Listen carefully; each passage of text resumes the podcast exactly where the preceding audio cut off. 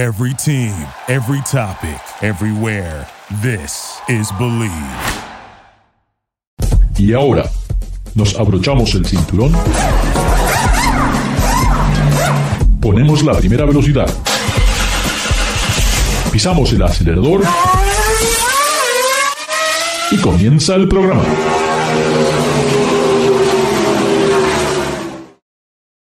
Hola amigos, bienvenidos nuevamente. Estamos aquí en Garage Latino como lo hacemos todas las semanas. Recuerden, aquí no hablamos de fútbol, no hablamos de béisbol, no, solamente con todo lo que tiene que ver con este apasionante mundo sobre ruedas. Recuerden, Garage Latino se transmite a través del Believe Network en Estados Unidos y sus amigos pueden bajar los podcasts de Garage Latino a través de Spotify, Amazon Music, Google Podcast y por supuesto en Spotify. Eh, tengo el gran placer nuevamente de estar con David Logi. David, ¿cómo estás? ¿Qué tal? Buenas noches, Ricardo. Estimado público, bienvenidos sean ustedes a su programa Garage Latino. Eh, David, eh, hay ciertos autos en la industria que a veces crean un poquito de controversia. Hay periodistas que tienen opiniones buenas, malas y a veces hasta me parece que son no justas, porque hay ciertos periodistas que les gusta tal vez hacer sus notas como que si fueran dueños de ciertos vehículos, pero la realidad es que a lo mejor no todos podemos tener un McLaren Senna, no todos podemos tener un, Maybach o tal vez un Rivian. Entonces, cuando estos periodistas le dan con un palo a un carro, pues lamentablemente creo que no es lo correcto, no es algo profesional. Y eh, te menciono esto porque casualmente estoy manejando un vehículo del cual estoy muy conforme de su rendimiento, un vehículo pequeño que está hecho para las urbes, está hecho para andar en tráfico, especialmente en ciudades como Tokio, Nueva York, Los Ángeles, Londres eh, y cantidad de, ciudades donde el espacio es un gran problema. No es un auto inteligente. Eh, ¿Perdón? no es un auto con una marca inteligente. E, es inteligente, sí, sí. Este, también tenemos que ver el smart. Ah, bueno, mira, muy cerca. Creo que ese concepto estuvo muy, muy bueno. Eh, lamentablemente fue una moda, como comenzó con el reloj Watch, si te acuerdas.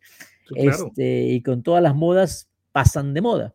No, me refiero a un fabricante japonés que realmente sabe hacer carros, sabe hacer carros muy, muy buenos, tiene una, buena historia produciendo vehículos excelentes. Y bueno, cuando decidieron hacer un auto compacto para la ciudad, este, que economizara gasolina, creo que el Mitsubishi Mirage cumple esa función eh, como dedo en la tecla.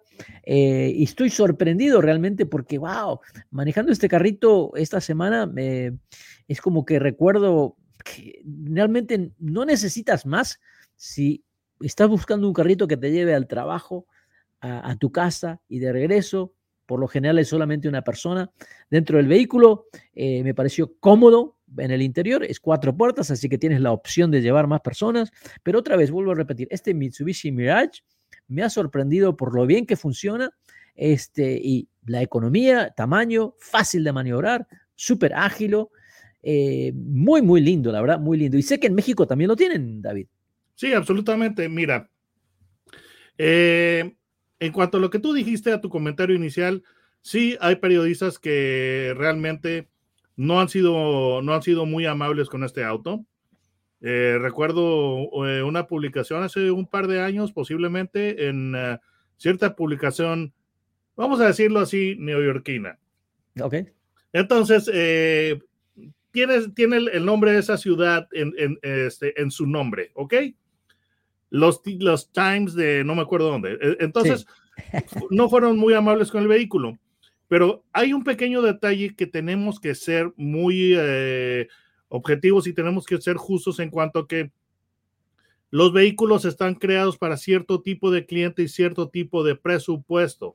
Entonces, eh, no, vaya, si el vehículo tú lo estás creando para cierto presupuesto y lo excede, etcétera, eh, y está caro, entonces sí podemos, sí podemos decir, oye, pues sabes que aquí tenemos un problema.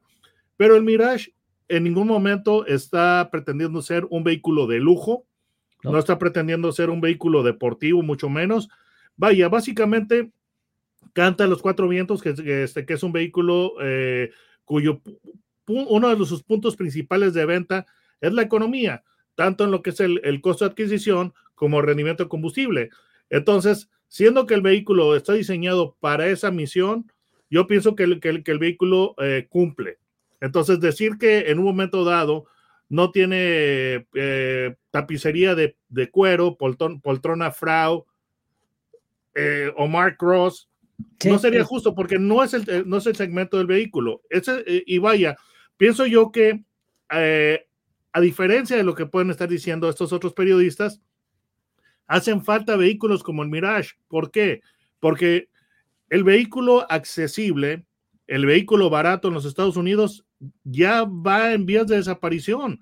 ¿Cuánto sí. es el promedio de un vehículo nuevo? Eh, sí, o sea, es increíble. Estamos, estamos arriba de los 30 mil dólares de vehículo, el promedio, que me parece altísimo. ¿eh? Eh, y, y, y, cuando encuentras un vehículo como el Mirage que cumple esa función de transporte básico de A a B con una garantía de 10 años, ¿eh? muy, muy económico en términos de, de, de, mantenimiento, muy bajo mantenimiento, un motor muy confiable que ya hace muchos años que está en el mercado, sabemos que son que no se rompen.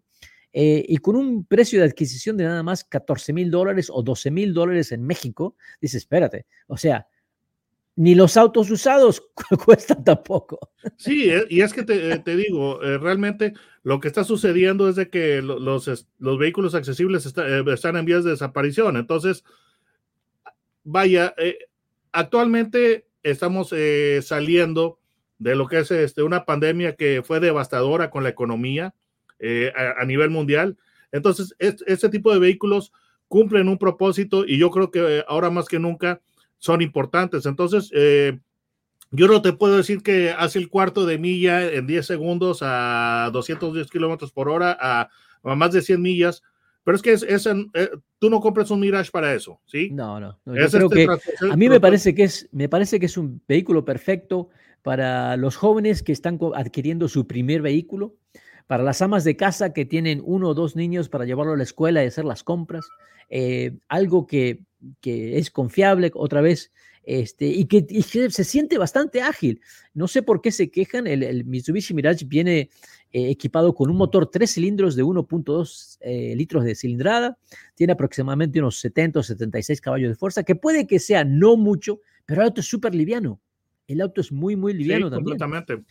Entonces, eh, la potencia a lo mejor, sí, necesitas 400 caballos de fuerza como en un Camaro, pero pesa 4 pesa cuatro mil libras, obviamente. Que... Fíjate que eh, es uno de los puntos interesantes de, de, este vehículo y mira, es que um, desde el punto de vista de estos periodistas, eh, el auto es, como dicen en, en, en, inglés, bare bones, es decir, sí. muy básico, pero yo lo veo desde la perspectiva. Pero mexicana. fíjate, David, te interrumpo, porque básico, básico, ¿cómo? Te, me gusta el interior, el interior con todos los, este, los asientos de tela, pero es una tela muy moderna, o sea, con diferentes colores. O sea, me pareció el interior, cuando hablamos de un carro básico, digo, pero este interior está mejor que un Toyota Camry base. Bueno, o sea, lo que pasa es esto, de que eh, desgraciadamente eh, el tamaño importa, digo, no creo, no quiero sonar ese incorrecto, pero cuando ves un auto pequeño, se, se, limita lo que es el equipo, ¿verdad? De lo que ahora, puedes esperar. Ahora, conclusión, yo te digo, a este vehículo, teniendo en cuenta otra vez para qué fue diseñado, ¿ok? Eh, este vehículo creo que tiene, es fácil un 8 o un 9. ¿Eh? Me pareció, se siente un poquito con la transmisión CBT, eh, a veces como que se siente que necesitara un poquito más de fuerza, pero está ahí. Lo que pasa es que tienes que pisar el acelerador un poco más. Con la transmisión de cinco velocidades, me pareció que andaba muy, muy bien. Eh, tres modelos en Estados Unidos, el ES eh, con la transmisión manual, que está por los 14.500 dólares. Eso es lo que yo compraría. Eh, sí, luego está el, el, el, CBT, que sube mil dólares por la transmisión. Y luego está el de lujo, ¿no? Que realmente yo a nadie le aconsejaría cómprate el de lujo porque el interior cambia, pero realmente dos mil dólares más para mí, pensando en ese tipo de vehículo, no lo puedo justificar. Keyless entry y, y encendido botón, que realmente sí. no son importantes. Exactamente, exactamente. Él, él, tiene, claro, no tiene sistema de navegación, pero hoy en día todo el mundo Android tiene Auto, su celular. CarPlay lo tiene. Exacto, y tiene, ah, se conecta con ah, el, el, Apple CarPlay y también con el Android Auto. O sea que los dos sistemas están en, en eh, son accesibles. La pantalla me pareció bien, puedes este, utilizar Pandora, por ejemplo, para la música. Otra vez, vuelvo a repetir, me pareció que este vehículo, por ese precio, es difícil de imitar, ¿eh? Y que una garantía de 10 años, eso es difícil de imitar sí, fíjate que a mí, me parece que, es un auto bien equipado, siete bolsas de aire, control de estabilidad, CarPlay eléctrico. David, ¿cómo te encontramos en YouTube? Pues pongan en el buscador eh, mi nombre, David Logi, es con J, no con G, y ahí les va a aparecer mi canal. Muy bien. Y recuérdenle a sus amigos, esto es Garage Latino en directo desde Los Ángeles. Uh, coméntenle a sus amigos que bajen los podcasts de Garage Latino. Muy fácil, lo pueden encontrar en el Believe Network, believe.com, o si no, directamente vayan a Spotify, donde pueden hacer los downloads de Garage Latino. No se vayan, ya regresamos. Gracias por participar con nosotros. Garage Latino sale al aire por la cadena nacional Believe Network. Visita la página garagelatino.com, dale un like a Facebook de Garage Latino y envía tus comentarios. Garage Latino está disponible en iHeartRadio. Thank you for listening to Believe. You can show support to your host by subscribing to the show and giving us a five star rating on your preferred platform. Check us out at Believe.com and search for B L E A V on YouTube.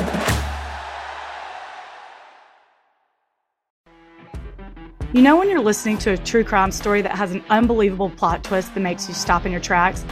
That's what our podcast, People Are the Worst, brings you with each episode. I'm Rachel. And I'm Rebecca. We're identical twins who love true crime cases that make you say, didn't see that coming, and we hate the people responsible for them. Listen to People Are the Worst now on Apple, Spotify, or wherever you get your podcasts.